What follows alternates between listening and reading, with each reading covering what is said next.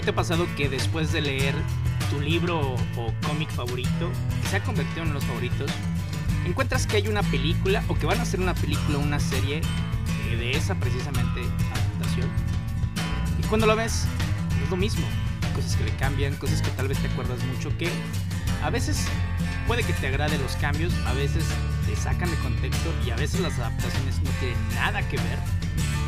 Bueno, en lo personal prefiero ver primero la adaptación y luego leer el libro o leer el cómic de donde surgió precisamente esta misma. Me ha pasado lo contrario, por ejemplo, con Ready Player One. Ready Player One es una novela escrita por Ernest Klein eh, que leí hace aproximadamente, bueno, hace varios años, incluso antes de que pudieran sacar la película que la hayan anunciado. Y bueno, es un libro bastante entretenido, es un libro nostálgico, no es una obra de arte, pero vaya, es una obra bastante entretenida que ya la he releído varias veces. La película, por lo general, no es una adaptación 100% fiel al libro, pero vaya, cumple con, con su cometido. Eh, los temas ahí están, el conflicto ahí está, y claro que la resolución es un poquito eh, diferente al libro, incluso algunas de las cosas, pero a final de cuentas, no todo lo puedes adaptar al 100% a la pantalla.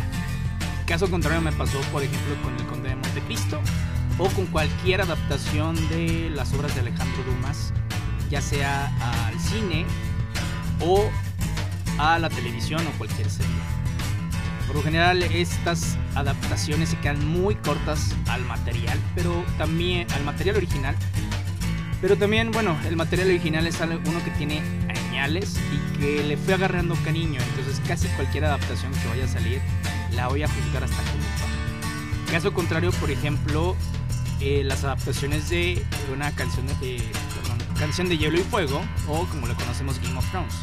Primero vi las adaptaciones y después leí los libros, y bueno, los libros a final de cuentas dan esta riqueza extra al mundo, esta riqueza que no se puede traducir en la pantalla.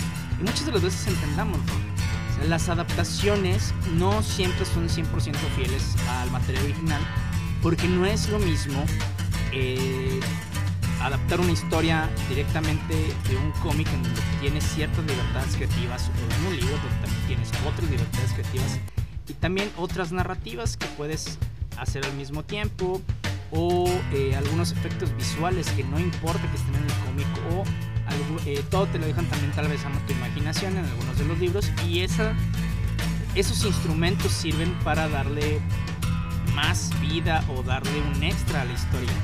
Sin embargo, cuando se adapta a un medio visual eh, y auditivo como lo es el cine, como es la televisión, muchas de las veces la narrativa tiene que cambiar un poco, los instrumentos tienen que cambiar. Si bien algunos de los conceptos y algunas de las eh, son esenciales para la historia, eh, se deben de dejar y por lo general sigue siendo la misma estructura. Que les quiero decir con esto es que es completamente difícil que tengamos una adaptación 100% del cine, 100% de la televisión desde su material original. Pero hay veces que las adaptaciones le agregan algo muy interesante que no estaba en la narrativa original y otras de las veces, bueno, pues nos quedamos con un bolo. Esto también tiene mucho que ver con nuestras expectativas. A veces tenemos que bajar las expectativas o no simplemente bajarlas, sino saber que las cosas no van a estar al 100% y no porque tus expectativas tengan que ser menos. Pero hay que entender que las adaptaciones a otro medio no siempre van a ser 100% fieles. Se puede tratar y puede llegar lo más posible, claro que sí. Pero también hay que ver la visión de las personas que están... Es interesante más bien ver la visión de las personas que están adaptando esto, ya sea al cine o a la televisión. Entonces, a final de cuentas tenemos que agarrar las cosas como son, darles su propio valor y después, si queremos, compararlas. A veces la comparación nos sirve sanamente para ver eh, qué material nos gustó más o, más o cuál preferimos. Pero a veces también nos van a, perjudicar en tirarnos las expectativas que tenemos.